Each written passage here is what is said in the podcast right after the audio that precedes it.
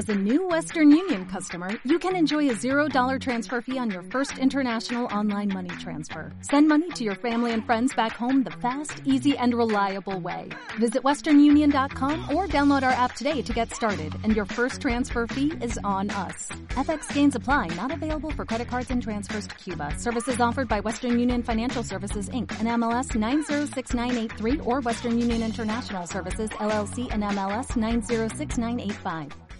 Caballeros, no pararemos hasta el anochecer. ¿Qué pasa con el desayuno? ¿Has desayunado? Una vez sí, pero ¿y el segundo desayuno?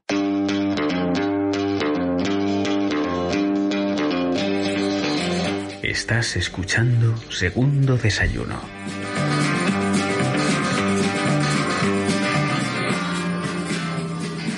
Buenos días, buenas tardes, buenas noches, bienvenidos al segundo desayuno, bienvenidos al Extra Extra, este programa que se hace junto con la web de cinemagavia.com. Y hoy, como Rafa no está, porque está preparando un corto que tiene que dirigir, así que tengo a mi mano derecha, Harold, ¿qué tal? ¿Cómo estás? ¿Qué tal, Dani? Eh, le sustituye otro chico con gafas. Espero que les valga igual a, las- a los oyentes. Sí, hombre, sí. Al final, como es un podcast, pues tampoco... Ah, bueno, sí. Hoy somos ocho ojos por aquí, en vez de, de los habituales seis. Ay, no, no, no, no. Si Rafa siempre lleva, es verdad, ya. Por eso O digo. sea, que somos, o somos ocho también. Mantenemos el pues- nivel ocular de, de podcast. nivel ocular del, del extra.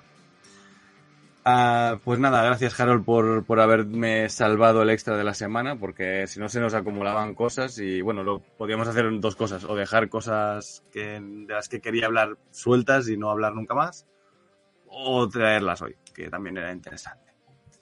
Como siempre, y para si, por si llega un oyente nuevo a este programa por lo que sea, este programa se divide en tres partes. La primera parte son las noticias, la segunda parte son eh, los estrenos que ya se han estrenado la semana, normalmente la semana anterior a cuando estamos grabando.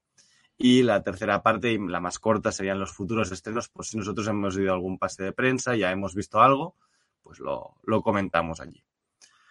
Sin más dilación, si quieres, Harold, empiezas con el primer titular. Eh, claro, el primer titular es que se han liberado las primeras imágenes de la serie de imagen real de, de Last of Us. Eh, eh, que ahora no recuerdo de qué plataforma de streaming era, la verdad. HBO. HBO, HBO. Y bueno, lo que se ve es que al menos a nivel estético, pues eh, están intentando respetar bastante el videojuego original, ¿no? La, ma- la materia prima. Eh, yo creo que el videojuego en sí te gusta más a ti que a mí, Mm. pero en, en ningún momento creo que, que sea un mal videojuego, pero sí que me hace gracia que de repente adapten a imagen real una cosa que en el fondo bebía ya en su fuente de, de cine y series de zombies eh, pasadas, ¿no? Pero bueno, sé que... Cinematográfico, sí, sí. Sí, exacto. Es como me parece un poco redundante, pero bueno, siendo HBO quien está detrás, siempre, siempre hay que darles el beneficio de la duda, ¿no? A menos valores de producción sabemos que habrá. Sí, sí, sin, sin duda. Eh, yo he flipado con el detalle hasta, hasta el punto de ponerle la, la cinta americana en la mochila a Joel o los pins en, en la mochila de Ellie, que son como cosas que yo no, o sea, de esto, si te miras esta imagen, dices que es del videojuego en HD, en Full HD, del, del 2 o algo así, o, o es que realmente esto es una imagen de la serie y es, ¿no? Es imagen real. O sea que de momento yo contento. Sí, yo creo que vivimos una, una fase ahora mismo en la que las adaptaciones, quitando quizá el, el MCU, que al final lo que adapta son los, los personajes a nivel general, y DC sí. que en cuanto a videojuegos y novelas y cosas así, que sí que están adaptando de una manera muy fiel a nivel estético, ¿no? También se ve en, en esta intro que presentó Netflix de Cowboy Vivo, por ejemplo, que es, es la intro del anime, pero con imagen real. Y, Sí, sí. y en ese caso también en las imágenes que, que se han filtrado, en la que se ven hasta los personajes de, de fondo secundarios de, de la serie de animación, pues que realmente no aportan mucho a la narrativa general del anime y que, sin embargo, a la hora de hacer la adaptación de imagen real también los incluyen, ¿no? Creo que, que, es- que está guay que por fin se haya aprendido, más allá de la necesidad de estas adaptaciones, que se, este es otro tema que creo que nunca tendrá una respuesta definitiva, eh, No, al menos no. pues hemos dejado atrás esa fase en la que sí voy a adaptar tu material, pero voy a huir de él a la, a la vez, ¿no? Ahora sí que se permiten verse reflejados e incluso tiran de ello como, como un atractivo. Sí, bueno, al final podemos poner el ejemplo de la película de Superman incluso, ¿no? De decir, bueno, ya se adaptaban cosas antes, ahora parece que es como, no, Hollywood no tiene ideas, es mentira, porque yo veo unas 400 pelis al año y te digo yo que ni la mitad son cosas que ya existen, ¿no? Pero, sí, aunque, aunque a veces solo sea tirar de nombre. Exacto, pero a veces, bueno, también es un nombre que vende, ¿no? Al final, joder, pues si me hago una serie de Y el último hombre, como mínimo los fans de la gente que compró el cómic ya la ve. Y luego los amigos a lo mejor que se la recomiendan, etcétera. Sabemos que siempre es algo de marketing, ¿no? Así que, bueno, yo, yo ya te digo, yo en este caso voy bastante tranquilo porque es el creador de Chernobyl, es HBO. El cast no me gusta demasiado, por, pero he visto que los han caracterizado muy bien, así que, bueno, pues entonces genial. Y, y que puede ser una serie chula. Yo ya te digo, hasta que no veamos trailer tampoco podemos saber mucho más porque tenemos solo una imagen, pero no está mal. Sí, yo diré que, puesto que estoy un poco en el bando crítico del videojuego, se podría abrir el milagro. De hecho, a ti te gusta más el, género zombie en cine que en ningún otro sitio, ¿no? Entonces, sí, yo creo que se presta bastante. ya veremos, ya veremos. te gustará más. Bueno, una serie que llega sobre principios de 2022, por lo que recuerdo. No, no lo podría asegurar ahora mismo, pero creo que sí. Lo que sí sabemos y hemos visto el primer póster es la fecha de estreno de la serie de Boba Fett en Disney Plus, que es el 29 de diciembre. Parece que están armando una campaña de Navidad más que interesante, ¿no? Para finalizar el año. Y bueno, el póster realmente no nos enseña nada que no hubiésemos visto. Literalmente es un poco la, la escena post créditos del último capítulo de la segunda temporada de Mandalorian. No he dado spoilers, igual lo debería haber dicho, pero ¿Cuánto hace yo creo que ahora mismo ya hace más de, bueno, hace más de un año, de hecho ya, ¿no? Sí, ¿no? O fue, o hace justo un año. No lo sé, pero es igual. Bueno, hace suficiente. Yo creo que si te interesa Book of Boba Fett, seguramente es porque ya has visto Mandalorian. Correcto. Y, y bueno, eh, aquí eh, al ser, yo creo, un póster que lo único que hace reflejar una cosa que ya hemos visto, lo importante es la fecha de estreno, pero a nivel de serie sabemos lo mismo que hace un mes. Pero tampoco me importa porque yo creo que vamos todos bastante tranquilos vistos los precedentes. Quien está por ahí eh, a, los mandos, eh, Mandalorian obviamente como precedente nos, da, nos, da, entender que se le ha puesto mucho mismo a esta, serie y bueno, no sé, ¿qué, te, ¿qué, te, ha parecido el póster? Si es que nos tiene que parecer algo. Mm, sin más, simplemente más, más la fecha de estreno, que ya sabemos que es 29 de diciembre, esperando hasta el final, final de año que no el póster. El póster, la verdad es que como ya habíamos visto la imagen, pues me la, me la suda bastante. Sí. Eh, bueno. Eh, Por cierto, antes de continuar, que tenemos gente en el chat, eh, Gon nos ha saludado, así que, ¿qué tal? Simplemente recordar a los oyentes que si algún día nos quieren ver en Twitch grabando, simplemente grabamos en Twitch por si alguien quiere aportar algo, pues nos parece gracioso, pero que estamos grabando un podcast en realidad. Así que nada, nada, continúa.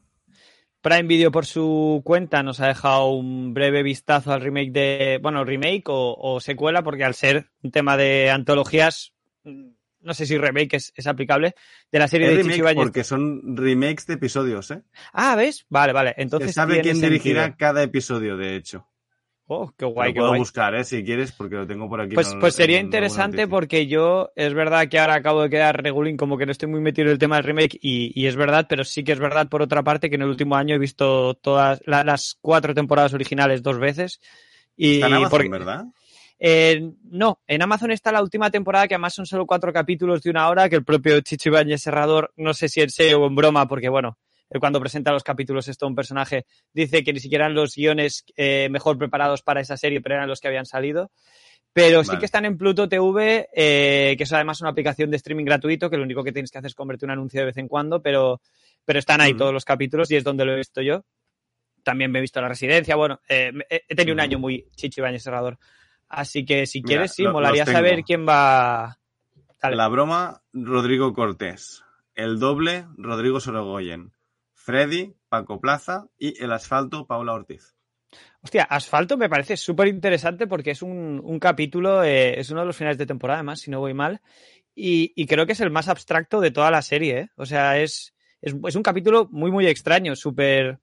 Además, a nivel visual tiene un punto como de art muy extraño y básicamente es un señor que mete la pie en el, pie en, asfalto que no, no ha secado aún y empieza a hundirse. Eso es todo el capítulo, ¿eh? Y bueno, evidentemente es una metáfora. Sí, sí, sí, es una metáfora para, para, bueno, no sé cómo lo enfocarán en este nuevo, en este remake, ¿no? Eh, pero en el original, al final, pues lo que hacía era eh, poner un espejo delante de la sociedad de cómo trataban pues, a la gente un poco desvalida o que parecía loca o que tal. Y, y está, ya te digo, de los capítulos más abstractos y más interesantes de la serie, así que tengo ganas de verlo. Eh, ¿Cuáles eran los otros? Eh, Freddy, has dicho, no. Asfalto, no, perdona. eh, el primero es La Broma por Rodrigo Cortés. Que este no acabo de Eh, caer en cuál es, la verdad. El doble es de Rodrigo Sorogoyen. Y Freddy de Paco Plaza. Y Freddy, que entiendo que es el del muñeco, digamos, diabólico. de- o sea, es el Chucky de historias para no El dormir. que Chucky, este sí que es- correcto. que es bastante más, más famoso que el del asfalto, eh, por razones bastante obvias, y es que este sí que es como muy visual, muy, es muy icónico, es muy. eh, o sea, lo guay. De, de hecho, este es de los que está entre los cuatro capítulos que sí están en, en Amazon Prime, ¿vale? Que además Vale. duran una horita y pico y tal. Y está bastante bien. Y los otros dos, la verdad es que ahora no caigo en, cuál, en qué capítulos son exactamente, pero bueno, sean cuáles sean, ya os digo que, que estarán bien seguro, porque es que es una serie que, que Bueno, mola mucho ver. Yo- nivel- el nivel directorial de la serie. No, me estás contando, luego. ¿no? Los dos mejores directores españoles ahora mismo. Y bueno, Pablo Ortiz, yo no he visto nada de ella, sé que ha dirigido una- algo en Inglaterra. Y luego el eh, Paco, Paco Plaza, Plaza. ¿no? Que bueno, que, mm, depende del Bueno, día. es un pero- clásico. Sí. Sí, no, no está mal. O sea, es un tío que ha hecho cosas bastante buenas, realmente. Hmm. O sea, que bien, bien. Sí, a ver, hay muchas ganas, pero. mierda, ¿eh? El teaser es caras de, de los protagonistas con luces de neón y suerte, ¿eh? O sea, tampoco te han dicho nada. Sabemos que viene ya. este otoño, es lo único que han dicho.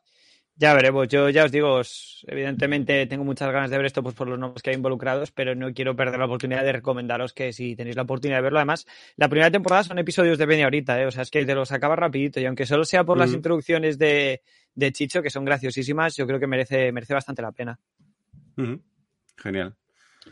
Pues venga, si quieres continuamos. Sí, pues mira, según uno- un Deadline, que es una de estas páginas de, de reports y tal de, Estados Unidos, eh, podría ser que hubiese varios spin-offs del mundo Stranger Things en preparación, ¿no? Eh, Netflix está- ya está planeando una serie sobre Eleven con Bibi- Millie Bobby Brown y, y entendemos que esto será después de que acabe la serie principal y bueno, yo creo que estamos hablando de un montón de cosas innecesarias, pero bueno, no sé qué opinarás tú. Mm, a ver, sinceramente, yo lo que no entiendo es querer ampliar un universo que de momento aún no se ha terminado. Que yo, bueno, yo cuando termine esto, que digan, bueno, es que es la gallina de los huevos de oro de Netflix y queremos aprovechar todo el tirón que podamos, lo entiendo. Al final, Netflix sabemos que siempre le faltan IPs, que lo que busca son IPs nuevas para vender merch, para, para hacer productos y, y esta, es la, esta es la que vende de ellos, básicamente. Esta es, Es que igual- su IP. Igual también el tema de spin-offs y del mundo que nos presentan y todo eso, ¿a- ¿hasta qué punto se, se Ahí presta está, estos spin-offs? Porque realmente el principal atractivo al final de Stranger Things es reciclar eh, cosas, es hacer uso de la pornostalgia y dentro de ese filtro yo creo que tiene cabida todo, ¿no? Yo creo que más allá de que Sí. nos gusten más o menos las diferentes temporadas, son bastante diferentes entre ellas, o al menos yo detecto referencias bastante diferentes dentro Cada de ese contexto sí, ochentero sí. y todo esto. Pero Sí, es que ya casi que podría entender que la segunda temporada es un spin-off de la primera y la tercera un spin-off de la tercera, ¿sabes? No entiendo muy bien Sí, cómo se pero- aplica el concepto spin-off a... No, A- no han aparte- dicho nada más. Eh, han dicho solo que querían hacer, o sea, que el confirmadísimo, entre comillas, es el de Eleven, digamos. Ah. Pero yo entiendo que en la segunda nos, tra- nos trajeron esos eh, New Mutants, ¿no? No, no son los New Mutants, esos, esos son los invisibles, ¿eh? que incluso hay una pintada que pone King Mob ah, detrás de, en uno de los planos del, del capítulo, que yo no entiendo como nadie dijo nada, yo creo que el día que hablamos de esto ya, ya lo debí comentar, pero todo eso no, no, es una referencia a los invisibles de Grant Morrison loquísima, ¿eh? Yo creo que por Pues- eso más o menos acepto mejor el que capítulo ahí. que la mayoría. Yo creo que por ahí va el, el spin-off, ¿no? O sea, al final. Pero si- joder, que, que hay más interesante que poder hacer una serie de New Mutants cuando no se ha hecho aún y nadie la ha hecho, ¿no? Pues mira, pues lo hacemos nosotros con nuestros personajes, ¿no? Pero igualmente, si por ahí va, eh, ¿qué reacción tuvo ese capítulo cuando se estrenó? Que la gente decía, qué mierda. Eh, ahí es es, esta?", lo ¿sabes? que, Es que, eso es lo que pienso yo. No sé, son Netflix, ¿eh? tienen todo el dinero del mundo y que se lo gasten en lo que quieran, pero yo casi que prefiero que todo ese dinero que van a invertir en guionistas y todo eso, pues igual lo centrasen en la serie principal, en refrescar ideas, en igual intentar darle un cierre a una serie que por otra parte no lo necesita, porque es eso, es no es más que una picadora de referencias al final Stranger Things. Yo Sí, realmente sí, todo el aprecio que le pueda tener es porque le tengo más aprecio a otras IPs anteriores, realmente, ¿no? No, Ah, a me mí, da un a mí poco me igual, gusta por- pero- porque es que cogen todo lo que me gusta y me lo ponen en la misma serie una vez al año, ¿no? Y bueno, pues me- Claro, pues a- me al menos pre- preferiría que invirtiesen todos esos recursos en darle un final digno o, o en, o en Ahí continuar con ella, pero, pero, pero con ideas nuevas, darle un girito, Mm. hacer como, no te digo que hagas como Archer, la serie de animación que de repente en una temporada te cambia todo el contexto y es un noir en los 50, ¿no? Pero yo qué sé, no hace falta spin-offs, refresca un poco tu premisa principal y ya está, ¿no? Bueno, y al final, que de momento yo entiendo el spin-off de Eleven, que es como el personaje que se presta para hacer spin-off, ¿no? Cuando termina la serie, pues ella vive su vida y tenemos una continuación de la serie, pero solo protagonizado por ella. Bueno, me parece que se presta. Ella también te, ya te he hecho spoiler de que Eleven va a llegar al final de la serie viva, porque va a tener spin-off, básicamente, que era lo que siempre estabas como dudando. Pero lo otro es, ¿a quién vas a hacerle spin-off? O sea, ¿qué van a hacer el resto? Porque luchan monstruos, porque de Gordon det- deteniendo, deteniendo a, a ladrones de carteras, ¿me entiendes? Y que además, eh, yo creo que el atractivo principal, más allá del uso de la nostalgia, es, es, es cómo funciona este cast, ¿no? Y cuando, desde el momento en el que lo rompes, Ujú. tienes que, ¿qué vas a hacer? Un Joey con Friends, ¿sabes? Eh, Es que- básicamente, es- es- parece eso. Pero bueno, ya lo veremos cuando lo presenten bien, porque esto fueron declaraciones de un CEO de, de Netflix, así que tampoco. Ya veremos No, a ver qué confirman. Yo, yo creo que si, si la serie en, en estos momentos estuviese en la misma calidad que la primera temporada, recibiríamos esta noticia de otra manera. Yo creo que nuestra reacción ya es indicativa esta desconfianza, porque igual ya no nos está gustando tanto, ¿sabes? No creo que A mí me gustó momento, mucho yo la que- tercera, ¿eh? Yo, estoy mí- all in siempre con, con la serie. O sea, a mí Yo me han la gustado las tres tercera- temporadas. ¿eh? No, a mí la tercera, pasado el tiempo, me dejó un poco frío, pasado el tiempo diría que no me gustó. Preferiría ver cualquier día la segunda o la primera. Pero bueno, ya veremos. Pu- Puede ser que sea la. No, yo, yo diría que la segunda es mi menos favorita, pero yo también es verdad que a mí me flipó mucho cuando la descubrí en plan hipster, ¿no? Yo la vi dos días antes que todo el mundo. Y de hecho yo no la había terminado de ver y todo el mundo ya la había terminado de ver, pero yo me la puse día uno cuando salió. Lo típico de que ves los títulos de crédito y dices, esto tiene, parece Stephen King, a ver, yo qué sé, ¿sabes? Click. Y coño, esto es una puta maravilla, ¿no? Segundo, tercer episodio y luego ya como dos días más tarde la gente, ¡guau, qué buena Stranger Things! Ya me la he visto. Y yo, coño, Sí, sí. Bueno, la, clásica de. Netflix, ¿eh? Sí, te la recomendé ayer que me estaba gustando, ya te la has terminado. A mí me faltan cinco episodios, ¿no? Mm. Pero bueno, si quieres continuamos. Sí, eh, también tenemos el primer tráiler de Licor, Licorice Pizza, la nueva película Licorice, de... ¿no? Que debe ser Licorice, italiano, ¿eh? Lico- Licorice, Licorice Pizza, vale. La nueva película de Paul Thomas Anderson, protagonizada por Alana Haim, Cooper Hoffman, Sean Penn y Bradley Cooper. Eh, yo tengo que decir que... marcando pezón en el póster, por cierto, ¿eh? Bueno. me sorprendió, ¿eh? Me sorprendió A ver. ahí como, joder. A ver, a mí me sorprendió, pero también lo interioricé muy rápido porque esto es el día a día ya, quiero decir, date una vuelta por la calle. Sí, pero además es- estos son ochentas o así, o sea que aún era más día a día realmente, ¿no? Mm, De 70s, sí, sí, sí, 80s. sí. Yo es que Ujú. Paul Thomas Anderson, ahora me va a crucificar la gente, pero no siento nada hacia él porque es una de mis grandes cuentas pendientes. Si he visto alguna suya, es sin saber que, que era suya, pero no he visto ni, ni Boogie Nights, ni Puro Vicio, Hostia. ni Pozos de Ambición. Pues- Ya lo sé, ya lo sé, ya lo sé. A mí Boogie Nights me flipa y, y la, la otra, la segunda que has dicho, ¿no? Ahí. Eh, puro Vicio. Puro Vicio me encanta también, ¿eh? Puro Vicio está de puta madre. Ah, yo luego ya no lo adoro tanto como la, la otra gente. Pozos de Ambición está bien, pero no es tan buena. O sea, no es tan buena, no es tan buena como la gente dice. Magnolia a mí me, me da bastante igual. O sea, me parece un tío extremadamente sobrevalorado, de verdad, ¿eh? De, de- de tío que la gente lo adora por razones que desconozco, la verdad. Pero bueno, Ya. mira. Mm, esta se verá porque parece un, un coming of age adolescente en, en los 70 y a mí eso ya, pues ya me ha comprado. Sí, no, claro. Y a, y a ver, que yo no me haya metido en la figura no es, no es por nada, simplemente no, no se ha dado, ¿no? Pero sí que tiene una Mm. filmografía que me parece la más interesante. El hecho de que Daniel Day-Lewis haya, trabajando, haya trabajado tanto con él y siempre haya tenido tanta repercusión, pues debe ser indicativo de algo. Y cuando uno de estos yo, tíos... yo en esto estoy con, como tú, ¿eh? que no entiendo nunca porque la gente lo adora tantísimo. O sea, Daniel Lewis tampoco es el mejor actor del mundo, a mí nunca me lo ha parecido. pero yo creo ¿eh? que es un tema de, de que el tío se sabe repartir, hace una peli cada 10 años y para cuando se estrena, Exacto. pues a la gente le hace mucha ilusión, ¿sabes? es un evento y ya está. Sí, sí. Exacto. Pero, pero bueno, sí, eh, gente que, o sea, está guay porque siempre que hace algo Paul Thomas Anderson, eh, la gente se interesa, ¿no? Y es uno de esos directores pues, Es un siempre... evento, sí. Exacto, y eso siempre interesa que, que siga ocurriendo, ¿no? Sí, que ya sí, veremos. sí. Bueno, muy bien. Sí. Eh, Netflix, por su parte, también ha estrenado el tráiler de The Harder, They Fall, eh, un western que llegará a la plataforma el 3 de noviembre. Esto, bueno, yo sé que tú eres Western mucho más de que Cowboys yo Negros. western. Western Uy. de Cowboys Negros. Eh, dirigida por un director negro, es porque se ve que en realidad en el oeste había un 30% de Cowboys Negros. Eh, en, o sea, sí, sí, es real, pero que nunca se cuenta eso, ¿no? Y este tío como que dijo, hey, esto nunca se cuenta, voy a contarlo yo, ¿no? Y tiene muy buena pinta, solo puedo con decirte que la protagoniza Idris Elba, pues, pues ya compras, ¿no? Yo es que Idris Elba desde The Suicide Squad me tiene metido en el bolsillo y esto que me acabas de contar ya solo como dato me ha explotado la puta cabeza, así que la verdad es que tengo ganas de verlo, tengo ganas de ver además si es- quiero ver si tiran sus propias idiosincrasias y tal, ¿no? Quiero ver si el lenguaje es algo Mm. diferente, ¿no? Creo que, Sí, creo que puede ser interesante como premisa, pues por lo que decías tú, que es que no se ha reflejado como tal en la pantalla, al menos no de una manera general, seguramente si buscas pues eh, alguna película más habrá porque ya está todo contado en este mundo, pero eh, no sé, pues parece, o sea, de repente de ser una cosa que me da un poco igual, ahora me parece bastante interesante. Yo le tengo muchas ganas. Protagonizada por Idris Elba, Jonathan Majors, que lo hemos visto en Loki, eh, Regina King, Ceci Betts, que es la chica de Joker, Lakeith Stanfield y luego hay alguno más, pero bueno, solo con estos yo ya lo veo, o sea, vaya cast, tío. No, no, Y luego. encima se ve de western de acción además, ¿eh? porque el tráiler pinta ser un western con bastante acción. Yo compro fuerte. ya veremos a ver qué tal. Bueno, el 3 de noviembre ya, ya queda poquito.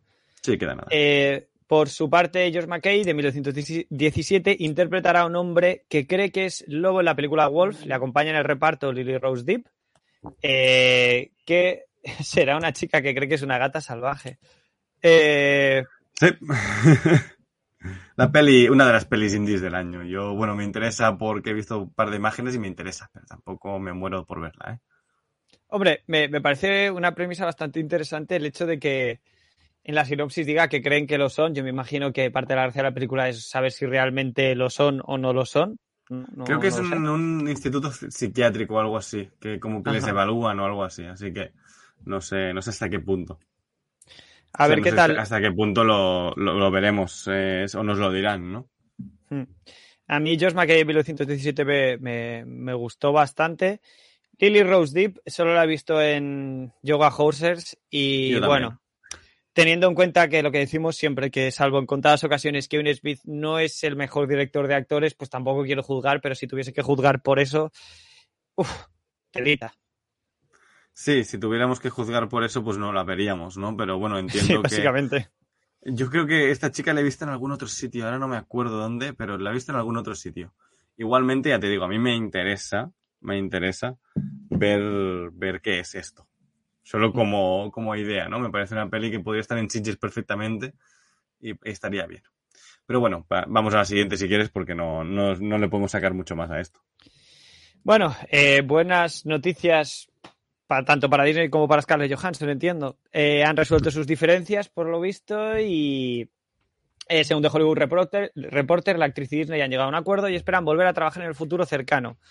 Eh, ¿Tú qué, qué- ¿Cómo lo ves tú? ¿Quién ha salido ganando aquí? Evidentemente yo creo que Scarlett Johansson se lleva un pellizco, pero no sé yo si volverán a trabajar en el futuro como, como, como dicen en las declaraciones, ¿no?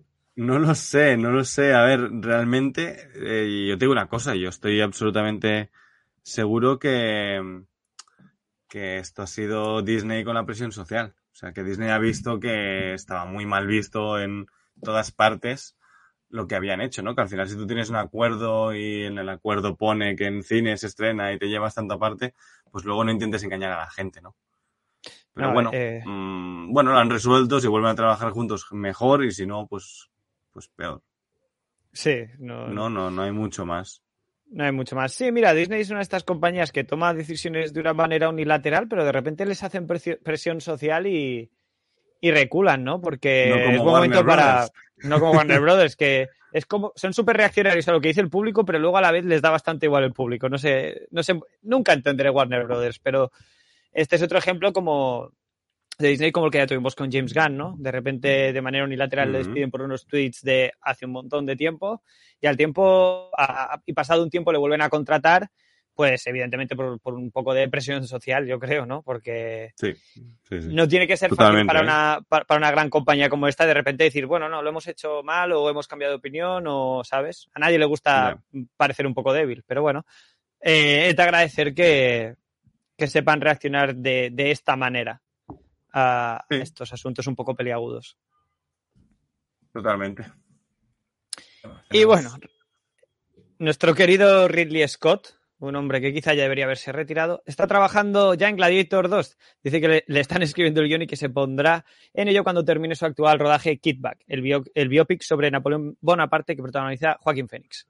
Ujú. Eh, a mí lo que más me interesa de toda esta noticia es Joaquín Phoenix haciendo Napoleón Bonaparte. Eh, Sí, realmente sí. Gladiator 2 me toca un pie, no te voy a engañar. A mí Gladiator 1 no me gusta, yo siempre lo he dicho, a mí no me da absolutamente igual. Yo sé que es una película de... O sea, cualquier persona, cualquier persona nacida entre los 70 y los 80 la, la adora, ¿no? Es como, ¡guau!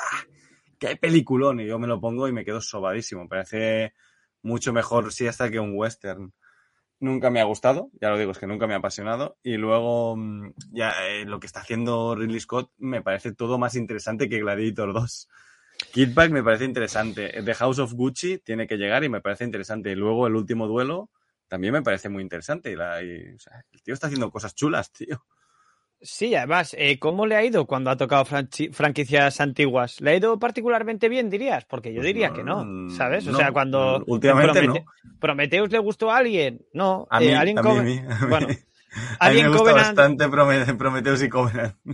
Vale, pues soy mira, raro, soy el raro. Soy el No, raro, no, te voy a decir una cosa. Covenant hizo que me gustase más Prometheus porque al menos dije, mira, Prometheus al menos no lo parece, pero intentaba algo diferente. Porque Alien Covenant ya, era, ¿qué queréis esto? Pues lo- os lo doy. ¿Qué queréis? Una Ripley. Toma esta Ripley que compran en AliExpress, ¿sabes?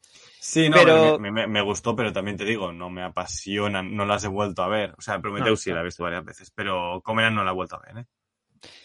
Y aparte, Gladiator, mira, yo sí soy fan de Gladiator, la verdad, a mí me gusta bastante. Yo creo que también la vi en una edad bastante impresionable, pero es una de esas películas que tengo grabadas un poco de mi infancia a fuego, de alquilar en el videoclub.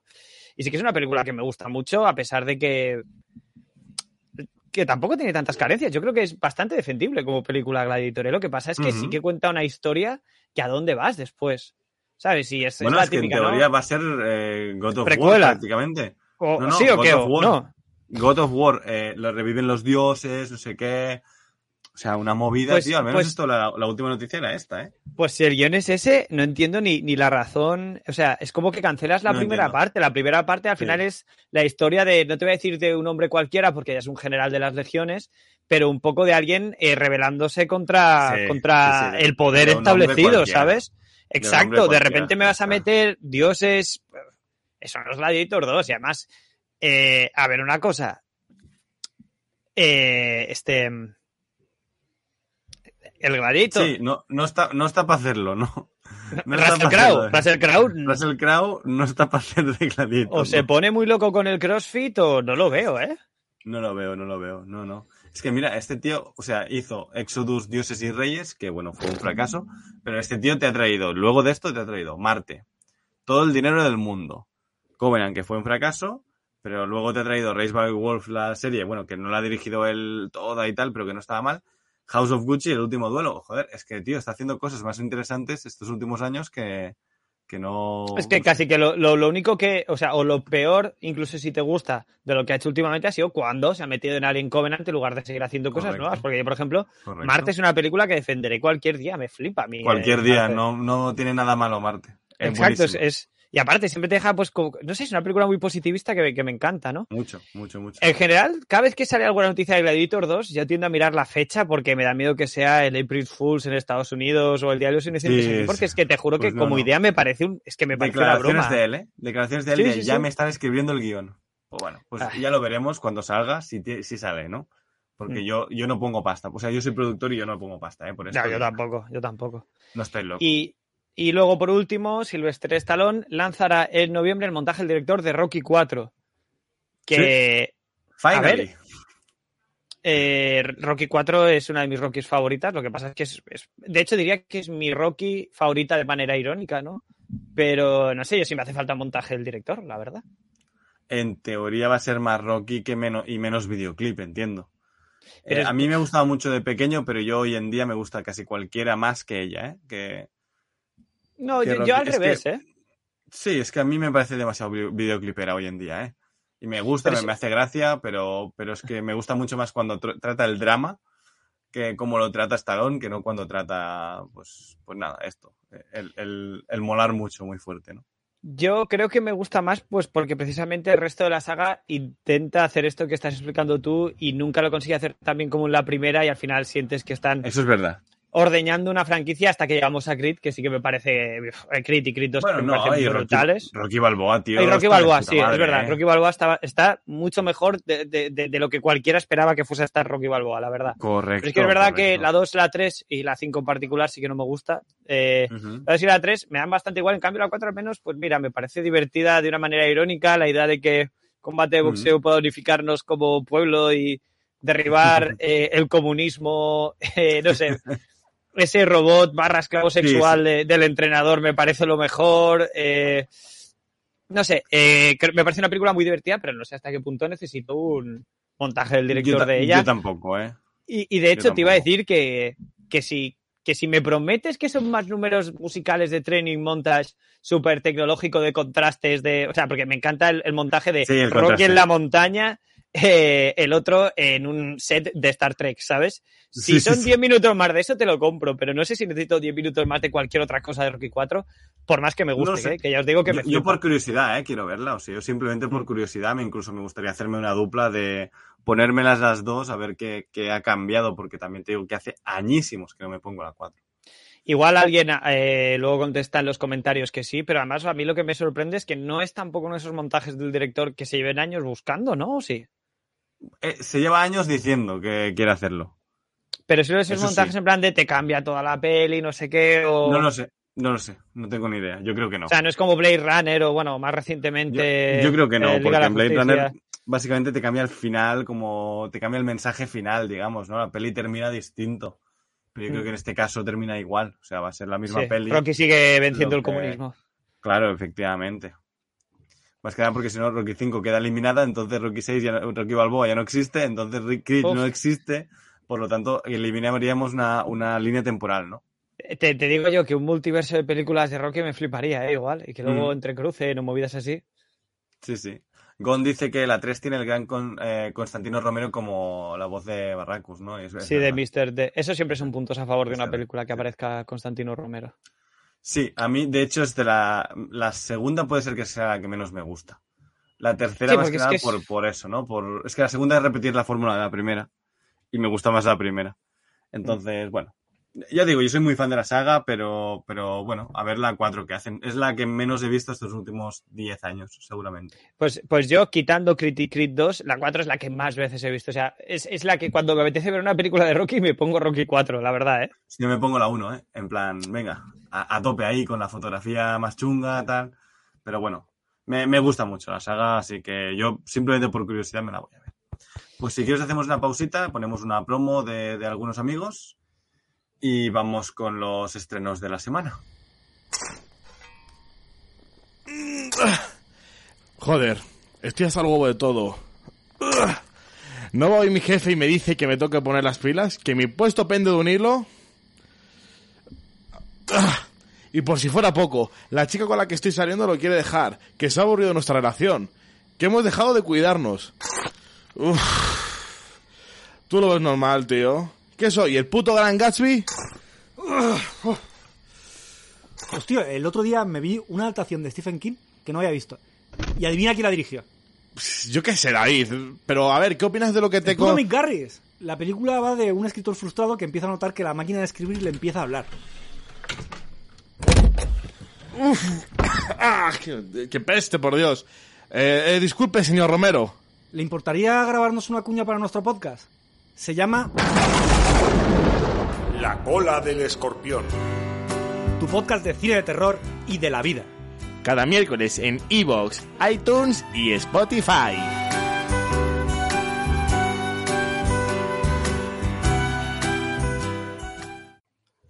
Y ya hemos vuelto y estamos ah, en la segunda parte del programa donde vamos a hablar de los estrenos en cines y estrenos en plataformas de la, de la semana.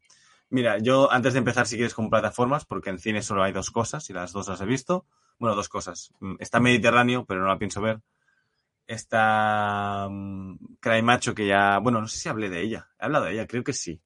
Ah, Eh, ah, conmigo a título personal sí, pero Cry Macho, eh, Clint Eastwood mal. Eh, Clint Eastwood con 90 años, pegando puñetazos y ligando con señoras de 40. Y, y señor, sobre todo con señoras de 60, pero, pero intentando ligar con chicas de 40, ¿no? Casi, que es como, bueno, señor, usted cuando tenía 50 años, esta, esta señora era una bebé.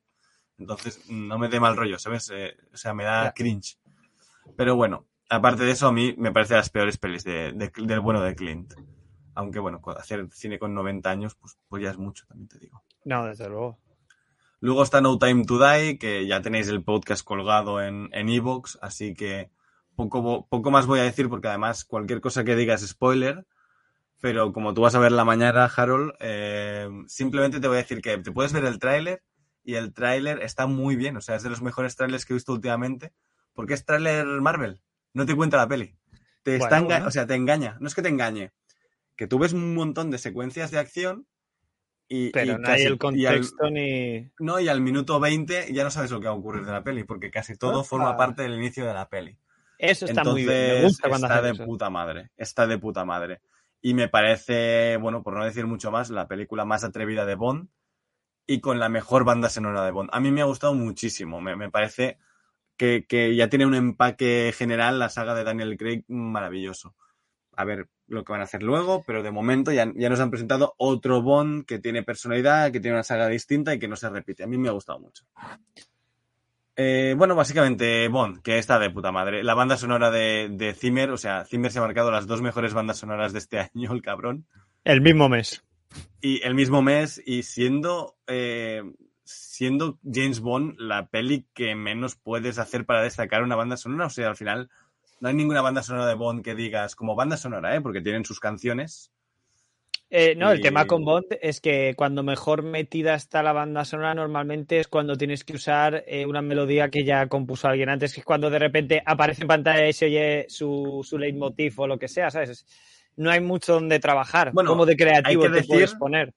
Hay que decir que esto lo hace. Yo creo que, que es muy fan Zimmer de, de Bond, porque esto lo hace cogiendo canciones, porque lo, lo que se hacía antes en el Bond antiguo, lo que cogía la canción y te hacía parte de la banda sonora en la peli, ¿no? Era la canción de amor, pues era el tema que suena al principio de la peli.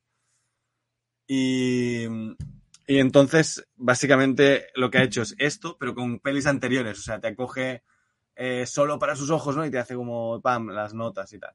Eh, de hecho, me parece que hace al servicio secreto de su majestad, es la que utiliza aquí y también utiliza la canción de, de Billie Eilish. Y, y luego que la, la peli tiene un montón de referencias al Bond clásico, eso es verdad, tiene muchísimas referencias al Bond clásico. Pero el tío lo que te ha hecho es la intro. eh, ¿Sabes cuando te tiran una granada y entonces en el cine ponen el pitido y como todo así como tapado, como pum, pum, pum, pum, ¿sabes? Sí. Pues toda la banda sonora de la, de la escena, secuencia inicial, es así, está tapada. Es como si la, la escucharas a través de una pared o algo así. Eh. Es brillante, es brillante, ¿eh? O sea, es. Y, y el tan tan tan taran, tan tan tan tan taran, el típico de Bond, Sí. pues él te hace esto con guitarras eléctricas de fondo y luego hace pum, pum, pum, pum, con un, con un mm, bombo rarísimo y tal. Te lo juro, llevo desde ayer escuchando la banda sonora flipando. O sea, te lo juro, ¿eh? Hostia, tío. Uf, qué ganas de verla Muy mañana, top. oye. Muy top. O sea, para mí, eh, eso es de lo más destacable de la peli. Me ha gustado la peli y tal. Pero de estar en el cine y decir, puto ciber de mierda, ¿no? O sea, hostia, ¿y esto? Y, y solo nada más empezar la peli, porque te das cuenta en la primera secuencia de acción ya. Mucha Qué guay. personalidad tiene, tiene este tío. De- o sea, si quiere, tiene, puede tenerte personalidad y aquí me ha gustado. En fin, no hablo más de ella porque ya hablaremos de ella cuando salgáis del cine, que, que da para hablar. He visto Benedetta, que es la película esta de Paul Verhoeven, francesa. Hablé un poco de ella la semana pasada. Bueno, simplemente, ¿te interesa el thriller sexual? Pues con monjas en el siglo XVII en, Fran- en Italia, O sea, vi Paul Verhoeven. O sea, yo la tengo que ver sí o sí. Te va a gustar, yo creo. A mí me gustó, ¿eh? Me parece una buena peli, me parece que está un poco alargada además, pero la historia es real además, es- entonces está muy Uf. bien. Es la primera monja, em, ¿cómo se llama esto? Eh, que, que hizo, que estuvo en un juicio por lesbianismo y tal.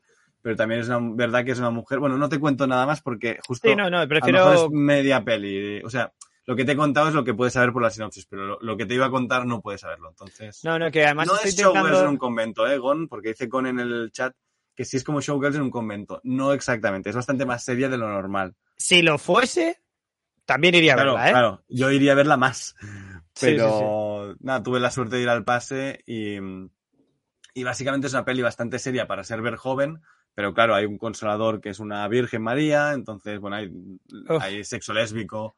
Te Pero quiero está por ver bien, joven. El sexo lésbico est- está bien, o sea, no es, no es como la escena de sexo de, de, De la piscina, ¿vale? ¿no? Sí, de- del ataque epiléptico acuático. Es algo mucho más místico, porque claro, es como, es, es una monja, entonces ella conecta con Está un tío, rompiendo tabúes y... eh. Bueno, bueno. O sea que por ahí va. Está de puta madre, a mí me gustó mucho. Básicamente es volver joven un poquito más serio de lo normal. Y para Vale. mí eso es bien.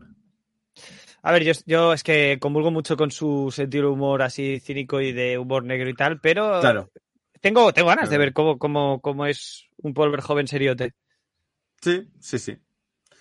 Eh, pues si quieres hablamos ya de... Sí, sí, Gon, se nos ha puesto bastante más serio. A ver, no es- la peli es de monjas que follan, pero es, eh, es más serio. O, eh, el tono que tiene, ¿no? Es un poco más serio de lo, de lo habitual en Verjoven. O al menos del, del Verjoven de los 80-90. Si quieres, Carol, nos hablas de la misa de medianoche. Eh, sí, bueno, esta mañana me, me he puesto el primer episodio de La Misa de Medianoche, la nueva serie de Mike Flanagan. Eh, para los que no lo sepan, eh, La Maldición de Hill House y eh, Blake Manor. Pero Blake aparte de eso, también en Netflix tiene Hash, un slasher Ujú. súper entretenido sobre. Bueno, slasher barra Home Invasion, en el que también Home Invasion, participa ¿no? Esto. Sí, sí, es, es, es, es un, sí, de hecho es más un home invasion que un slasher, en el que, bueno, una chica sorda Y- pues vienen a su casa y es muy interesante, también protagonizado por su mujer, si no voy mal. Sí, Eh, sí, sí, sí, es- que también sale en misa de medianoche. Eh, también Oculus, que es otra película que a mí me, me encanta, es verdad que es una película muy engañosa, pero, pero, pero yo, donde yo, o sea, yo creo que lo engañosa que es es lo que la hace divertida, hay gente que le parece demasiado engañosa como para, para ser disfrutable. Y luego Insomnia, creo que se llama la otra película que tiene, que no la he visto, pero vamos, Somnia. un ti- Somnia. En Somnia. vez de insomnia es somnia. En inglés Somnia. es before I awake. O sea que que fuera guay. Eh, bueno, y el juego de Geralt, quiero decir, en Netflix ha estado haciendo muchas cosas. el Mike juego de. Geralt, sí, es verdad. Sí, sí, sí. A mí no me disgustó tampoco. A mí me, me encantó, lo único que no me gustó fueron los 20 De- últimos segundos. 20 segundos, en, pero eh. en, encima de la cam del, del joder, ¿cómo se llama? Lo de detrás de la cama. Sí, del cabecero. Del cabecero, el, el libro que hay es Misa de Medianoche. ¡Oh, qué bueno, tío! Porque el libro bueno, es de su bueno. mujer realmente. O sea, el libro lo escribió su mujer cuando él estaba haciendo. No sé si es Hash o Oculus. Y Qué guay. Entonces lo pusieron en el juego de Geralt como, como guiño. Referencia. Yo, yo creo que, que ya salía, o sea, que en Oculus, porque creo que ya salía en Hash y luego en el juego de Geralt. Sí, porque en Oculus sí que es verdad que ya no aparece. Pues, Eh, pues ahí está. Creo que en, en, en Oculus la que aparece, en Hash, perdón, no, en Oculus la que aparece es la, la monja del pueblo de Misa de Medianoche, ¿verdad? La Eh, ahora parece te la lo digo. mala de la serie. Ahora te lo digo porque eh, a mi cabeza la chica de Oculus es más joven, ¿eh? Hombre, sí, claro, tiene que ser bastante más joven, pero... Bueno, sí, es que también ha pasado bastante tiempo desde esta peli, igual. Eh, ahora te lo digo. Pero no lo sé. Eh, no, eh, entonces. Oculus es Karen Gillan, la protagonista. ¿Ah, sí? Sí, sí, sí. ¿Qué? ¿Dónde voy a verla? Eh, Yo te la puedo dejar en Blu-ray si quieres. Dato de Eh, dato basura, además, uno de los primeros Blu-rays que vi yo de venta comercial con la caja negra, que en parte Hostia. también por eso me llamó la atención en la estantería, no os voy a engañar. Y Mira, bueno, la, y que- La, la Samantha Sa- Sloyan esta, la, la mujer esta, la que es la monja esta del pueblo, sale en Hash también. Ah, vale, vale, vale. Y en Hill House también, no me acuerdo qué papel hacía, pero en Hill House también. Sí, son, Qué guay, habituales. Sí, te iba a decir, tiene ahí su, su grupo recurrente de actores que, Sí. bueno, que los vemos aquí también en, en Midnight Mass. Midnight Mass. Tío, y tiene otra serie para el año que viene, The Midnight Club. O sea, este tío no para. Ah, el tío. Club de Medianoche, ¿no eran las historias estas que contaban un grupo de chavales alrededor de una fogata que emitían en el Canal Plus? Pues puede ser. El Club de Medianoche para el año que viene, serie de televisión para Netflix. O sea que. Qué bueno, qué bueno. A ver, yo, eh, so far, so good con la relación Netflix-Mike Flanagan. Sí, sí, no, ha- sí, no ha hecho una cosa que no me haya gustado. Eh, creo que, a- que al que no le haya gustado Blake Manor es entendible, pero por cómo la han vendido, pero realmente si tú entras sabiendo lo que vas a ver, eh, creo que cumple perfectamente con, con sus pretensiones. Pero bueno, Midnight Mass que, que nos cuenta, nos cuenta la vida un poco de, de este pequeño pueblo en una isla que no recuerdo muy bien dónde está la isla exactamente. Pero Eh, debe ser no- Nueva Inglaterra o algo así. Sí, por algo la, de esto. Por la zona y las creencias, etcétera, tiene que ser eso. Pero no te lo Mm. dicen, ¿eh? sí, el, O sea, es Mainline y The Island y ya está. Eh, y no te dicen dónde está. Exacto. Ciento y pico habitantes en esa isla y bueno, vuelve al, al pueblo, el que entiendo que yo, que será nuestro protagonista, que es un chico que eh, una noche borracho atropella a una chica y la mata y pasa 14 años en prisión, me parece que dicen 14, y vuelve a la Sí, isla y así. Y pasan movidas, movidas turbias, ¿no? Bueno, Eh, aparece yo- un, un nuevo padre, digamos. nuevo par- un nuevo el- párroco. El padre, Sí, sí, sí. el párroco se fue a, la, a Israel Ah. y a Jerusalén y no ha vuelto aún. Entonces aparece el otro y dice que está malo el original y, bueno, el original, el, el abuelo, y que, y que nada, que le va a sustituir unos días, ¿no? Y, y, y básicamente es un poco los dramas de cada una de las familias protagonistas porque sí que has dicho que es nuestro protagonista, pero no es nuestro protagonista. todo- son todos los protagonistas bueno, la serie te sí. irá cambiando de protagonista a medida que avance la trama para, Igual- para hablarte un poco de la comunidad en general.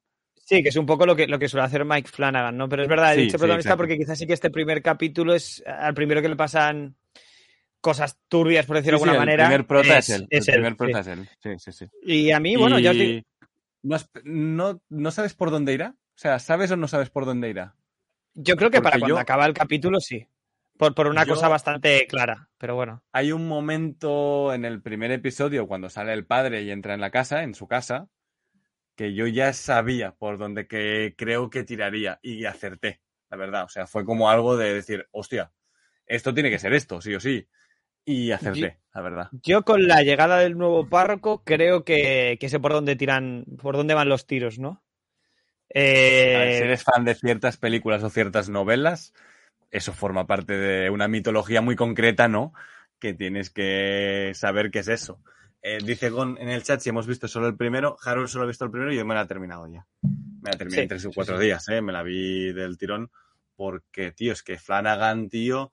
Sí, es lento. Sí, las conversaciones religiosas son un coñazo en esta serie. Yo, Pero yo luego tiene estoy. secuencias acojonantes, ¿eh? O sea, me Aparte, yo, mucho, yo sí. estoy en contra. A mí del piloto, cosas de las que. O sea, los diálogos casi que es lo que más me, me ha gustado. Bueno, aparte de la puesta en escena, pero claro, es que la puesta en escena, como el tío nunca ha fallado en ese aspecto, ya la das por supuesta, ¿no? Eh, ya, ya, ya se el pides tío- como mínimo, ¿no? Exacto, si hubiese hecho un poco menos, yo soy idiota y me hubiese quejado, pero, pero acaba el capítulo y dices, qué bien rodado está esto, quiero decir, con qué gusto, Sí, qué, sí, sí. qué bien están siempre los actores, que vale que siempre son los mismos, ¿no? Y entiendo que pues... pues Bueno, no, eh, como- el- lo único que repite aquí de Hill House protagonista Es el padre ¿no? del protagonista, sí. Elliot, Elliot DT. Bueno, Elliot eh, la, la mujer de Mike Flanagan también sale en Hill House. Sí, sí, sí. Pero bueno, en, en Blind Manor no salía, ¿no? Sí, yo creo que sí, ¿eh? ¿Sí? Sí, yo creo que sí. Pues este tío, bueno, claro, su mujer, también te digo, yo también Claro. enchufaría, ¿sabes? O sea, al final el, que, el me- sueldo que va ahí para por casa, sindicato, claro, por sindicato metes otro sueldo ahí, ¿eh? Ojito. Es así, no dos, uno, joder, de puta madre, ¿sabes? Dices, bueno, pues mira, cobramos los dos y cada año nos sacamos algo en Netflix y os pagamos la mansión. No está nada mal, sí, sí. De hecho, quizá la- es que la única pega que le puedo poner al primer episodio, que no es ni una pega, es simplemente un matiz de algo que no entiendo por qué no se ha hecho así, es porque se llama Midnight Mass y no La Maldición de Midnight Mass. Porque si me dices que es la tercera temporada dentro de esta serie, aunque Porque no le salió mal la casa- segunda. No- sí, ¿no? Es que huele a eso, segunda. ¿eh? Huele a eso, ¿verdad? Sí. Claro, Es que claro, No sé por qué lo. A ver, eh, Blind Manor, la novela se llama La maldición de Blind Manor o se llama Blind Manor. No, no tengo ni idea, la verdad, ¿eh? Es que Dubit es muy fan, entonces sí que sé que por, por ahí. No, no, se llama. Ah, no, no, espérate. Esto es Sí, ¿no? La. Maldición de Blind Manor. Ah, no, serie de Creo que televisión. sí.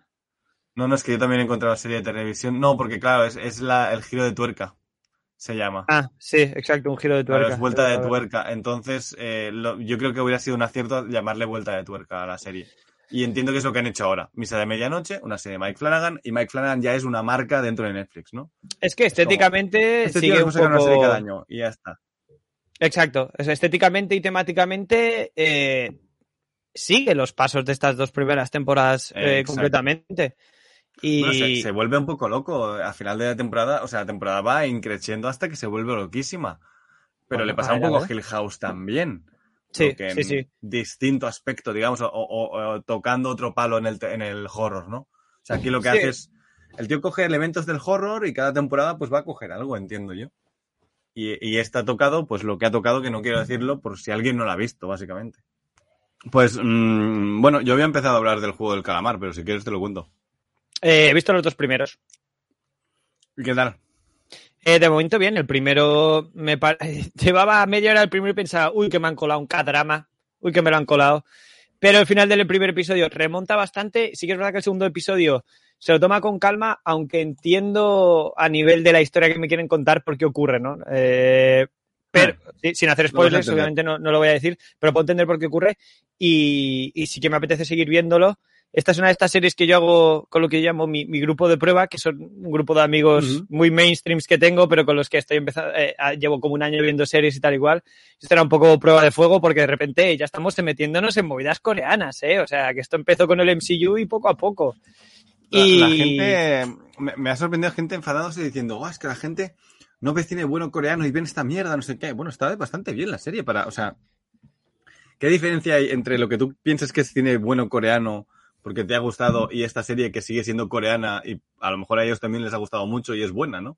claro, es que yo Está, esto es está una- bien la serie, ¿eh? O sea, ya este grupo de amigos míos, ya te digo que no les puedo poner la doncella. Oldboy quizás sí, pero la doncella, por ejemplo, que diría que es mi película Hombre, coreana favorita. Sí, pero mejor que se la pongan ellos solos en casa. También Bueno, digo, sí, también es verdad. Igual es raro si les pongo la, la doncella, igual se pone todo muy turbio. Pero, Exacto. pero bueno, eh, ellos están ahí, les, les ha gustado, la seguiremos viendo. Y Mm, guay. Sí, no, me parece bastante interesante. De momento es como eso, un cruce como de Battle Royale y Oldboy, ¿no? Porque este protagonista es un Sí. poco, poco persona basura, al menos al principio de la serie, ya veremos cómo evoluciona. Eh, pero muy basura. Pero hay momentos del primer episodio que me hace sentir incómodo lo asqueroso que es el tío, ¿eh? No te voy a engañar. Sí, muy, bueno, a ver, muy coreano, o sea, esto es muy coreano, ya, ya lo hemos visto en otros sitios como para decir cosas que lo pilla la gente, Memories of Murder, ya tenemos este tipo de personaje, ¿no? Es muy, un personaje muy de cine coreano. Mm. Pero la prota de la doncella del remake es el del juego del calamar. Eh, hostia, pues a ver, lo voy a buscar. ¿Cómo, cómo, cómo? ¿El eh, prota del juego del el calamar? chat, el prota de la doncella, el remake de la doncella, es el, el del juego del calamar. Hostia, pues no me había fijado. Yo tampoco. A lo mejor no he visto el remake de la doncella. ¿Pero han hecho el remake de la doncella? Eh, exacto, ¿qué es, ¿Es, es remake? remake? ¿Es remake el, el de la doncella? Pues si es remake, primera noticia, ¿eh? La verdad. Sí, sí, yo también, yo también, por eso no me ha sorprendido. Mira, yo este tío le he visto, el, el prota.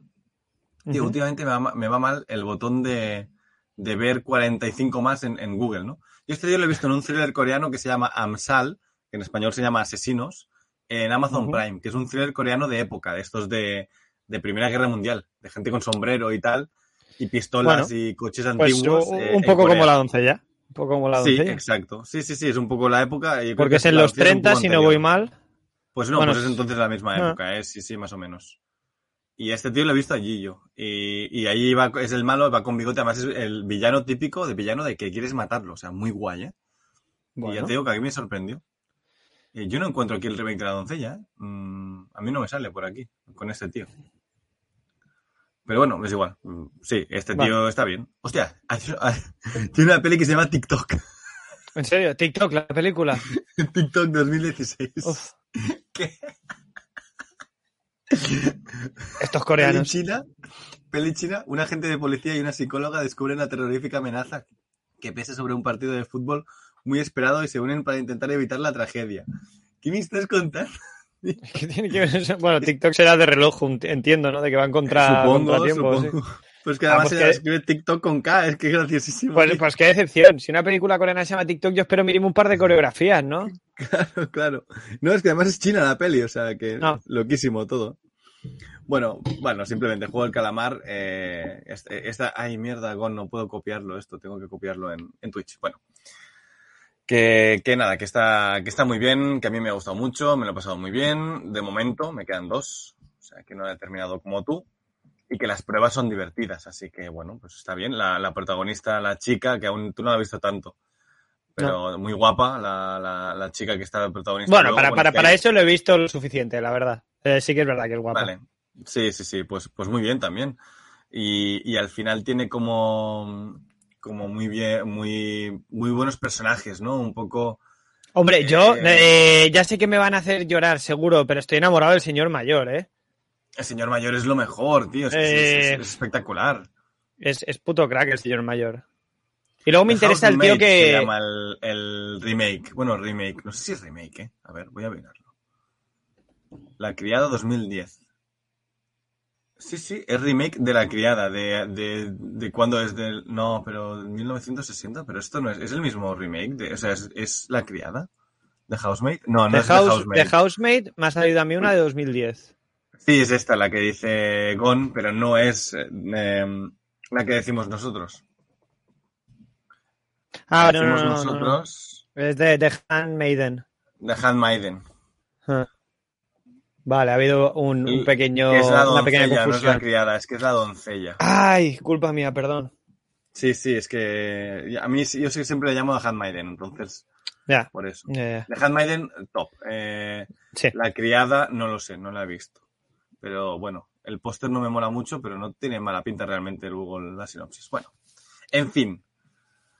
Que está muy bien, que es risas, que el abuelo es súper carismático, que el protagonista acaba siendo bastante carismático y que el, realmente de lo que va es de dramas humanos. O sea, eh, te ponen todo eso para presentarte algo gore y, y- y muertes y algo turbio, pero luego los protas todos tienen su drama humano y todos interactúan entre sí para, para descubrir Mm. cosas y hablar de cosas muy humanas, ¿no? Y eso es lo que a mí más me ha gustado. O sea, yo lo que le saco es el, el subcontexto y el mensaje que te, que te envía la serie de, hey, mira, la gente mayor tal, eh, la Claro. desertora de Corea, que es la chica esta, etcétera. Mm. O sea, que, que muy guay, muy guay. A mí, ya te digo, para mí del, no desde lo mejor del año, pero me lo estoy pasando bastante bien para ser una serie de Netflix que de repente ha explotado y ha sido, y ha sido un evento, ¿no? Que la gente se ha mirado, todo el mundo se la ha mirado. O sea, Sí, eso sí que es verdad. O sea, el Mm. Instagram está lleno de gente. Yo no veía una cosa así desde la casa de papel. Sí, Lo que sí, pasa sí, es que la casa de papel partía con la facilidad de ser española y que eso, pues, quieras Bueno, que no, público español siempre le hace entrar pero bien. recuerdo que pasó lo mismo fuera. O sea, para nosotros ha sido como si No, no, claro, los, claro. los Los últimos en enterarnos. en su momento, exacto. Sí. Sí, sí. Eh, y, so- y la otra gran diferencia para mí es que esto parece que tiene buena pinta y luego resulta que está bastante guay. No como en mi caso Mm. la casa de papel, que a mí me sabe muy mal, pero No lo entiendo. O sea, para mí es un- directamente. es un- solo, solo lo justifica un fenómeno de histeria colectiva, porque hay gente de la que, de, de la que yo respeto el criterio, ¿no? Y que en Mm. un millón de años diría que les iba a gustar la casa de papel y de repente me dicen, no, no, la casa de papel está guay, ¿eh? Y, es como... Yo no, yo no aguanté, mira, lo, lo intenté, ¿eh? yo aguanté seis episodios y me bajé porque ya sabes que a mí me gusta mucho el diálogo, el guion y tal. Y bueno, a mí un guion que se repite constantemente y unos diálogos que parecen hechos por un chico de 16 años muy flipado, pues no me. Es que no me eh, eh, creo que es la serie que he visto yo, que eh, he visto capítulos sueltos también, es verdad, pero bueno, eh, las he visto con contexto porque la persona con la, con la que los veía sí que había visto la serie y de repente es que es el mejor ejemplo cuando alguien quiere, quiere hablar mal de un flashback como recurso narrativo barato. Mm. La casa de papel es el ejemplo más loco que he visto en Sí, mi es vida, ¿eh? constante. Sí, sí, es constante. Porque es, es constante, además, constante a las necesidades del guion previas. En plan, eh, tenemos este problema ahora, pues ahora te meto el flashback que me Ahora va a solucionar el problema, ¿sabes? Además, es como, bueno no. la casa de papel es su estructura de eh, tío contrata gente, gente roba algo, se les va toda la mierda. Luego, tío que les contrata, profesor, ya lo tenía planeado en su plan Z y ya sabía que todo lo que iba a ocurrir iba a ocurrir, por lo tanto, en realidad no les había pasado nada. Es como, bueno, a ver, no me, no me mientas, ¿no? No me, no me mientas a la cara. Bueno, es igual, dejemos la casa de papel. Sí, porque- perdón, perdón, perdón. porque me cabrea.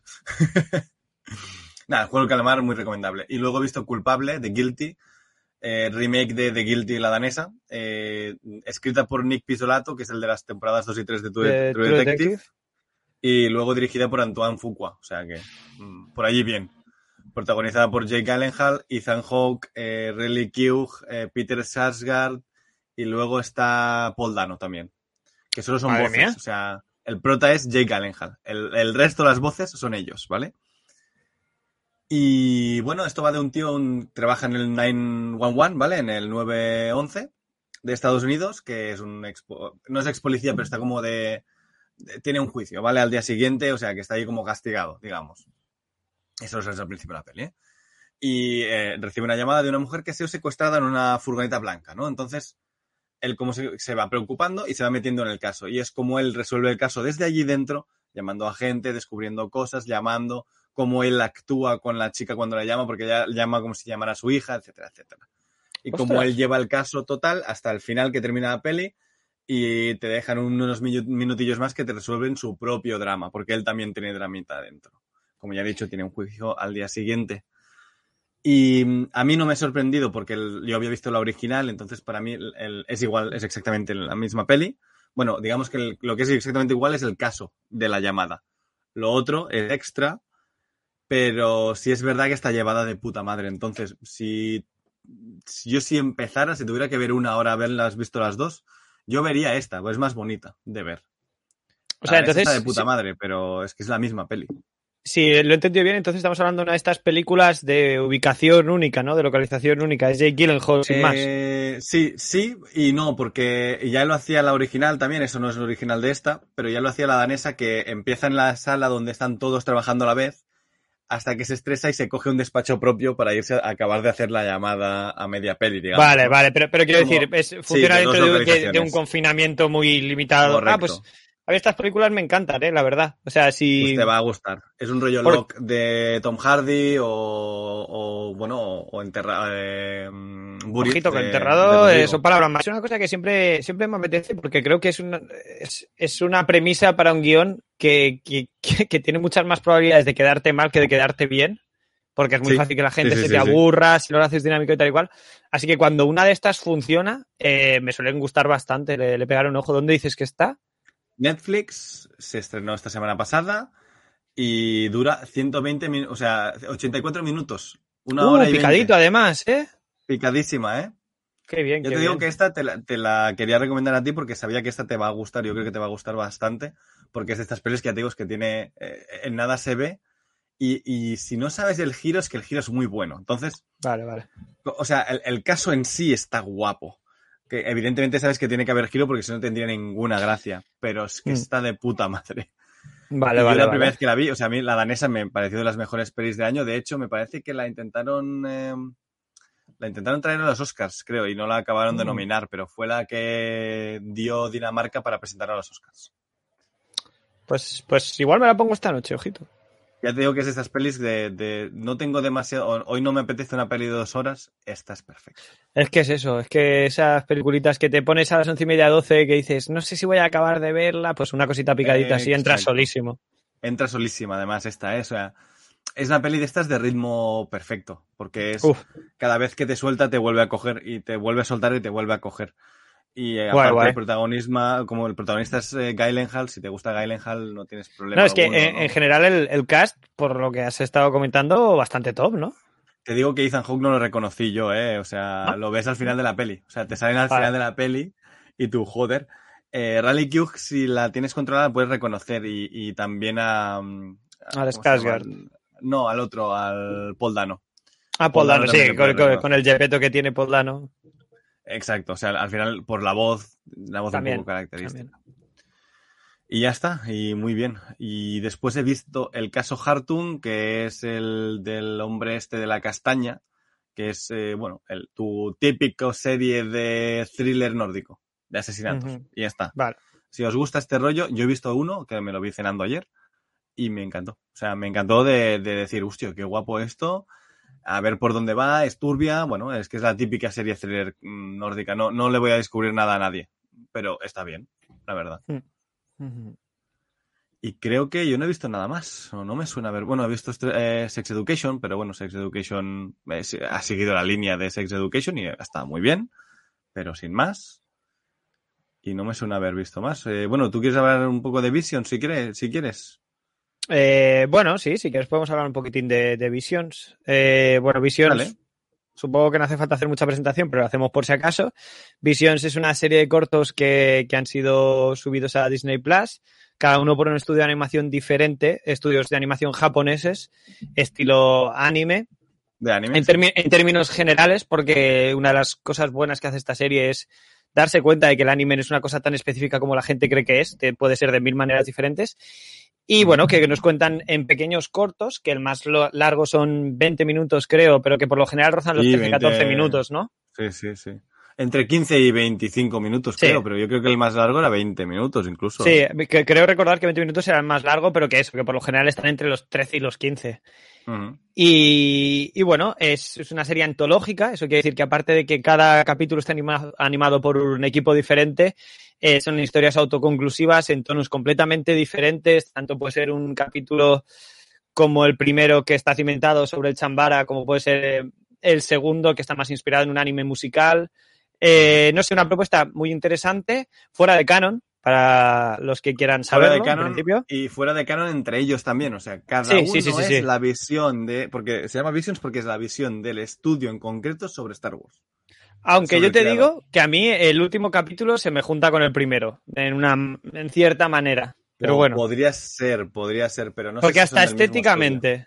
Eh, No, no, del mismo son- o estudio sea, no son, pero. No, pero, pero hay dos o tres que son del mismo estudio, ¿eh? Ah, pues no me fijé, la Sí. verdad. Creo que, no, no estoy seguro, pero creo que el de los gemelos y el del anciano son del mismo estudio. Pues oye, muy diferentes entre ellos, la verdad.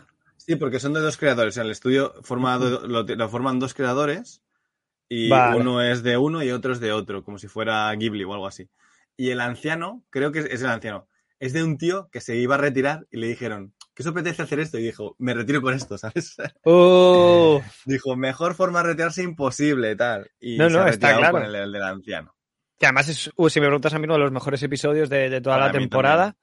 Eh, Mm. No sé hasta, eh, hasta eh, qué punto podemos hablar con spoilers o. Bueno, si quieres mencionamos nuestros favoritos, ¿no? Y los que menos nos Vale. han gustado y ya está. Yo al final, ah, con, o sea, hablaremos de ello. Yo creo que haremos un programa de ello. con- Vale, con- vale. Pues, eh, en mi opinión, un- una crítica que le puedo hacer a la serie, en mi opinión, particularísima, ¿eh? o sea, completamente subjetiva, es que sufre un poco del síndrome de Salvar Soldado Ryan y es que para mí el primero es el mejor con diferencia.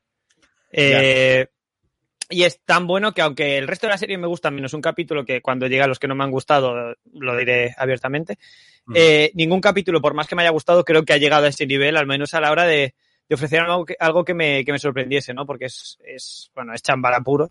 Y, y es el Ujú. que creo que es más explícito en sus intenciones, casi como capítulo. Súper Ujú. sorprendente, te da, hasta cuando crees que ya sabes por dónde va a ir el capítulo, consigue darte un girito en un momento que también es bastante interesante. Y es uno de esos que me deja con, con ganas de, de ver más historias de este mm, protagonista. Y luego, en general, el resto de capítulos me han gustado todos por igual. Quizás sí que la novena Jedi y el anciano, los dos siguientes que más me hubiesen gustado. Y, y que no me haya gustado, genuinamente. O sea, el único que puedo decir no me ha gustado, porque el resto no solo me han gustado, sino que bastante bien, la verdad, es el segundo. El segundo que entiendo que no es para mí. Entiendo que no es para mí. eh, entiendo que es más, pues, para ese público que, que no soy yo, desde luego. No sé cómo decirlo sin ofender. Eh, yo soy público del segundo. A mí no es que sea público, a mí me ha hecho gracia. A mí me ha sorprendido digo, que a a ti te gustase, ¿eh? La verdad. A mí me ha, me ha hecho gracia, pero solo esto. Yo no, yo no quiero una serie de esto. O sea, yo la serie la he vendido como, bueno, o, o yo la defino como los posibles episodios piloto de series de anime de Star Wars. Entonces, esto es como, ¿el duelo vería una serie sobre esto? Sí. Eh, ¿La novia del pueblo vería una serie sobre esto? Sí. ¿El noveno Jedi? Sí. ¿El anciano? Sí. Más de esto, no. Entonces, el resto se me han quedado en que me dan igual y yo, eh, el Tatooine Rhapsody me ha hecho gracia porque lo vi en japonés, que creo que es la diferencia bastante clave con... Porque la canción en inglés es horrenda, pero en japonés te, pa- Es- te parece una intro de un anime, o sea, es, es lo mismo. Ya. Pero, pero bueno, me, me ha hecho gracia por ver un, un hat con piercings y gafas de sol, simplemente. Al final me ha parecido entrañable. A mí, yo el que he odiado y directamente he odiado es el de los gemelos. O sea, me parece mm, una puta mierda. O sea, sinceramente, ¿eh? una puta mierda. No, no voy a decirlo de otra forma. A mí eh, me ha gustado, pero también entiendo que no es para mí, no ha sido mi favorito tampoco, porque es un poco un ejemplo del anime que a mí ya no me funciona. Que a mucha gente le funciona, pero que a mí ya no me funciona. Yo ya no quiero ver estas cosas en el anime porque se me ha demostrado que el anime puede hacer cosas mucho más interesantes, ¿no? Que esta típica historia de shonen cutre. Sí. Sí, Pero aún así, además, por- Ay, hermana, no sé qué, y no te voy a matar, y no sé qué. Sí, pero- Y me subo encima de una X-Wing y me pongo la velocidad de la luz. Y, Pero eso, es eso a mí me gustó, la verdad. A mí eso Lo me siento. parece el, el puto- lo peor del episodio y, y lo que sí me gustó es la imagen de luego haciendo referencia al episodio Mm. 8.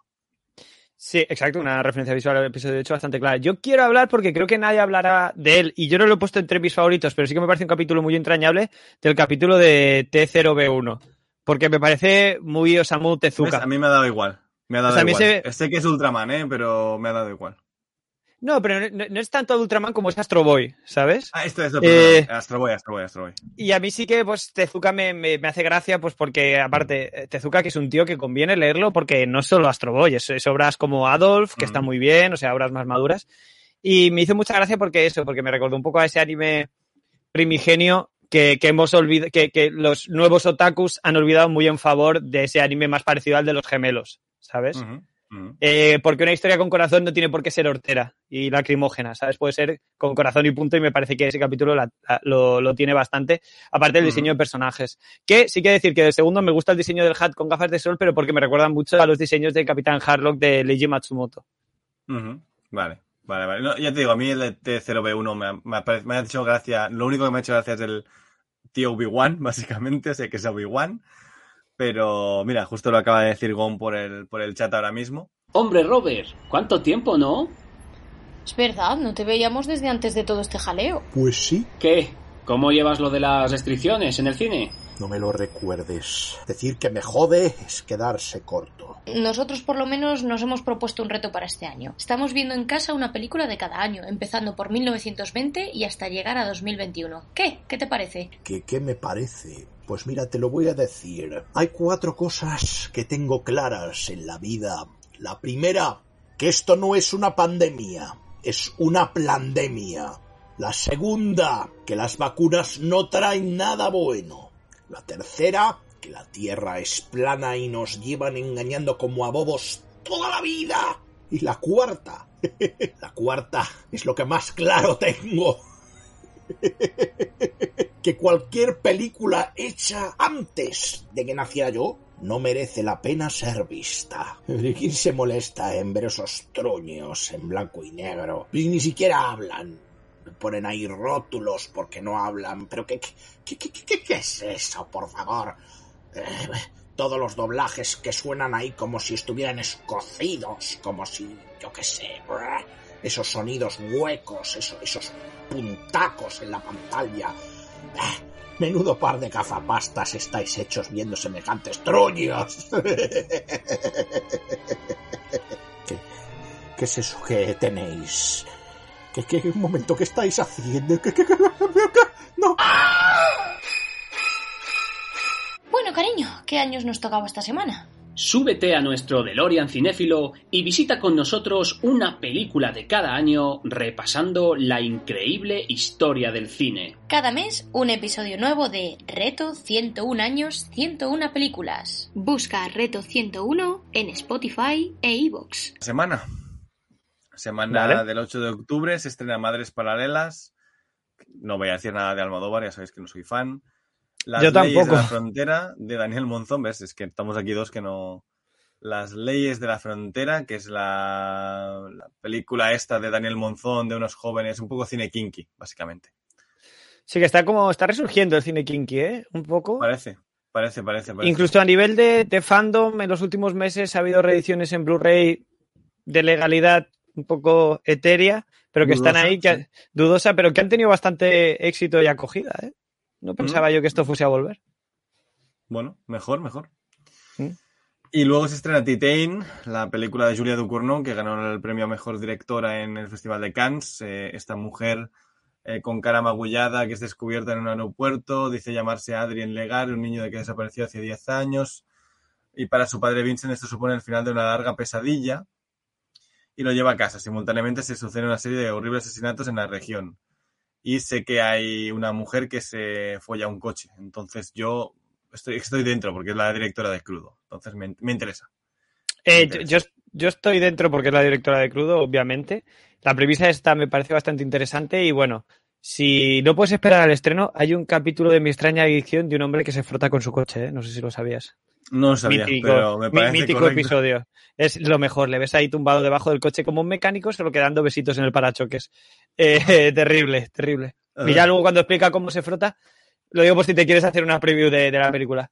No, a ver, eh, evidentemente quiero ver lo que hace eh, esta directora después de Crudo, porque es una película que, que lo hemos comentado antes fuera de micro, es, es, el, es la versión coming of age del género de, de terror hipster independiente un poco, pero que como premisa me parece loco enfocar el coming of age en algo así, porque por lo general suelen ser comedias o, pueden, o suelen ser dramas indies, darle esta esa pátina un poco más turbia no es algo tan, tan común. Y menos con esas pretensiones artísticas, porque algunos dirán que el concepto propio de Final Girl en un slasher ya es un poco coming of age y tal, pero bueno, eso es una versión mucho más burda de lo que estamos hablando que ocurre con, con Crudo realmente. Y, y ganas de verla. Eh, está guay que haya hueco así en, en los cines eh, de todas partes, porque incluso aquí en Palma hay salas que la van a poner. Que no es que vivamos en el tercer mundo, ¿no? Pero, pero realmente. La, la ponen en Sitges también, o sea que eh, por la gente que esté en el festival. También tenemos a Venom, Habrá Matanza, la segunda parte de Venom. Yo, la verdad, no quiero ir, a- no quiero pagar para verla, pero, pero bueno, supongo que voy a ir entre semana barato por la tarde, yo qué sé, ya lo veremos. El 15 de octubre se estrena. Yo quiero verla porque soy de los raros que le hizo gracia la primera. Sí, sí, tú y Chevy sois fans, lo sé. Pero, pero so- som- somos fans a, a modo irónico. O sea, yo soy muy fan porque esa película es exactamente igual de mala que los cómics de Venom de los 90 y en ese aspecto me parece casi un ejercicio como de, de, de metacine extraño, ¿sabes? Sí, pero bueno, al final, por lo que me he comido de spoilers, lo que yo no estoy de acuerdo es lo que, en lo que va a pasar a continuación con eso. O sea, yo lo que no, No me, no me contes nada porque... ¿No te has comido nada? Yo me he comido todo No ya, ¿eh? O sea, no me he comido nada, pero el, el tema que se hable, que haya tanta conversación, ya, ya sepa dónde apunta al final, ¿no? Vale, no, no, es, Porque- es, lo, que- es lo que me he comido yo, ¿eh? Pero ya sé por dónde apunta. O sea, es que si te- todo el mundo está diciéndolo sin decirlo, ¿sabes? No, no, yo, yo no por lo que digan, pero ahora que, la, que- que la gente hable tanto de la segunda parte de Venom realmente o, o de los spoilers que se pueden hacer al respecto. O sea, para mí, si, si va a ocurrir más o menos lo que yo creo que va a ocurrir, lo sabré desde el momento en el que Tom Hardy sube una imagen y pide por favor discreción con la película porque tú no vas a Venom buscando los giros. Y si los hay, solo puede haberlos hacia un lado eh, eh, que sea importante que la gente pueda spoilearlo o no, ¿sabes? Correcto. Así correcto. que, bueno, a, falta de confirmación, sí, entonces estoy como tú. Sí, también me he hecho un spoiler por darle demasiadas vueltas a algo, por otra parte, porque no ha sido algo Eh, explícito bueno, que alguien me dijese. Porque es que se está diciendo a voces, o sea, se está gritando, pero nadie lo dice, ¿no? Nah. Bueno, se estrena El Buen Patrón, la película de Fernando León de Aranoa, que protagoniza Javier Bardem y que dicen que es muy, muy divertida. Rafa habló de ella en el podcast de la semana anterior, del Festival de San Sebastián. Y también se estrena el 15 de octubre Pleasure, que es una película sueca que, es de A24 y a la sinopsis dice lo siguiente. La joven Jessica deja atrás su vida en un pueblo sueco para ir a Los Ángeles y convertirse en la próxima estrella porno. Camino hacia su objetivo será más accidentado de lo que había imaginado. A mí me interesa mucho porque hace mucho tiempo que la espero esta peli. Eh, ¿Por qué? Por lo que sea. Me interesa ver cómo reflejan esto. Cómo se atreven a hacer esto. Y, y poco más. Y este se estrena en cines, que es lo que he flipado yo. No, no entiendo Sí, nada. ¿no? pero bueno. O sea, Sí, sí, sí. bueno, el mundo post pandemia que de repente, pues, por bailes de fechas deben quedar huecos libres que no saben muy bien con qué tapar. Seguramente. Y al 22 de octubre, que nunca he entendido por qué no, no lo hacen, el 31 de octubre se estrena Halloween, Halloween Kills, que bueno, ya hablaremos. No te- de ¿En serio? ¿No, no han aguantado una semanita? 22 de octubre, igu- igual que la crónica francesa. Y sí, sí. Madre Es que no entiendo, por, no, no entiendo por qué, porque podías haberla estrenado el... Que la película Bueno, se llama Halloween Kills. O sea, Entiendo por qué, porque el 29 de octubre se estrena el último duelo de Ridley Scott y la abuela Ah. de Paco Plaza. Entonces, en España está como que ya está, esto ya está dividido. Vale. Pero vale, bueno, vale, no sé. Si tú lo haces, a lo mejor en eh, Paco Plaza no la estrenaría esa semana. Es que te iba a decir, eh, ¿en qué, mundo, eh, ¿en qué mundo Halloween, en Noche de Halloween, es el rival débil a batir en la taquilla? Eh, ¿no? ¿no exacto, sabes? y además con la abuela que se la ha criticado bastante a Paco Plaza esta película en San Sebastián. De hecho, Rafa la vio también, habló de ella en, en el podcast de la semana pasada. Y, y Halloween, que viene de, de una muy buena recepción de, de ese reboot de 2016, que me encuentro entre los fans. Yo soy muy fan de ese Yo reboot. también, yo también. De Sí, hecho, sí, tengo también. muchas ganas de ver esta secuela. Me extraña, bueno, no sé. Sí, pero Bueno, antes por desgracia a ver si me fui al cine y me comí todos los spoilers de esta secuela porque el tráiler de tres minutos y medio te la cuenta entera. Literal, ¿eh? Entera. Entonces Vale. tenía ganas hasta que viese el tráiler ese día, ¿eh? Yo ya sé lo que ocurre en esta peli. Bueno, Sí, al sí, final, o sea, crítica- igual, igual, Mira, Halo- James Bond no se ha colado nada, nadie sabía nada de lo que iba a ocurrir, o sea, se ha mantenido el secreto de puta madre, el tráiler no te cuenta nada. Venom Matanza, lo sabe todo el mundo. Eh, Halloween Kills, lo sabe todo el mundo. ¿Qué, qué está pasando, tío? Bueno, que al final tenemos un- una franquicia de, de gran estudio sobre espionaje que es James Bond y la otra tenemos Halloween que es una película de explotación al final. Sí, O sea, pero la más a- más allá- la gracia serán los giros, ¿no? Porque al final, coño, pues será divertido los giros. No me cuentes Pero- en el puto tráiler. Pero lo que- No te lo pongas, póntelo cuando salgas de la peli.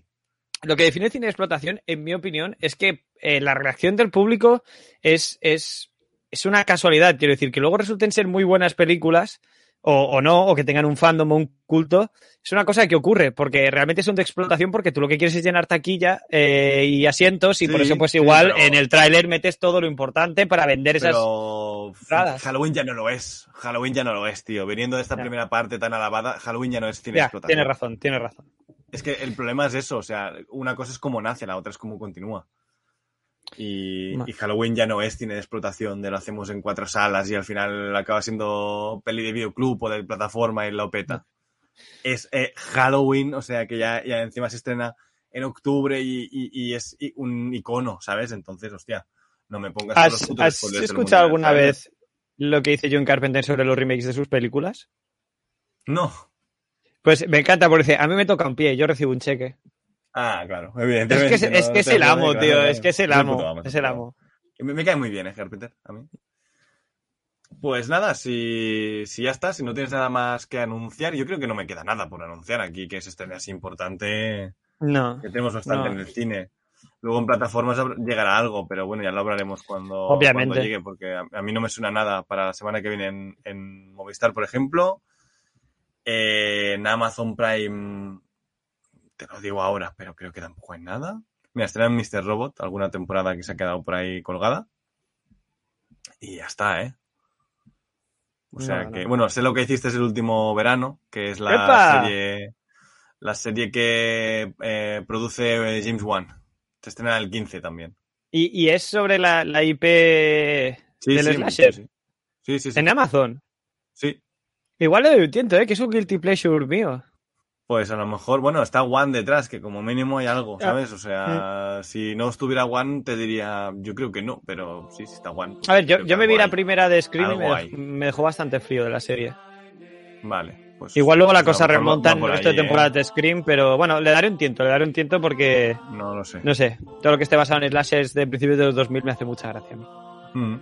Pues no, no tengo nada más ya. Esto es lo que, lo que había. Yo al menos aquí no encuentro nada más. Pues nada, Harold, muchas gracias por estar aquí. Eh, ha sido un placer grabar un extra contigo. Bueno, ya sabes que cuando te apetece grabar un extra, un extra no tengo que invitarte, que te apuntas porque sabes que siempre es a la misma hora.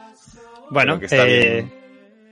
yo, yo agradecido de, de estar aquí y de que me hayas invitado, a pesar de que sí, sí, sí, lo sé, sé que me puedo apuntar cuando quiera. Y lo agradezco. Lo que pasa es que agendas. Agendas, agendas. Eh, y gracias, Gon, que ha estado en el chat ahí aportando a tope. Así que nada, vamos cerrando. No sé con qué tema cerrar, con qué música podemos cerrar este programa, Harold. Eh, pues. Porque de misa de medianoche, la verdad, no hay ningún temazo que te quieras morir. Pues no sé qué decirte. Eh, eh, eh. Bueno, pero en, en ningún House. tema. No lo sé, ya, ya buscaré algo si no, cuando esté montando esta noche, porque la verdad mm, no se me ocurre nada. O sea, a lo mejor pongo la canción de, de Squid Game de, de del Calamar. Ah, pues Que ojito. 007, ojito. Gon, acabo de montar un programa entero de 007. y ya está un poco a. También es verdad, la canción ya la tengo, porque la- me la bajé ayer, pero, pero bueno. Nada, simplemente decir que la música que vais a escuchar está sujeta a los acuerdos de ebooks con las GAE. Así que gracias por escucharnos y nos vemos en el siguiente programa. Hasta luego. Deu.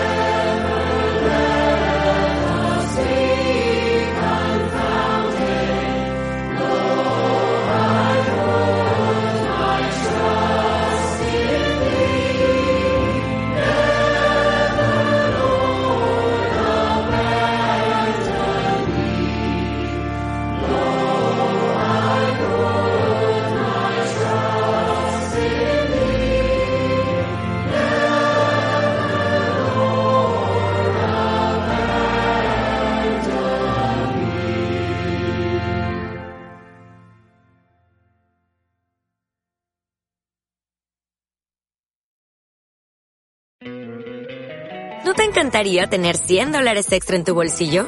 Haz que un experto bilingüe de TurboTax declare tus impuestos para el 31 de marzo y obtén 100 dólares de vuelta al instante.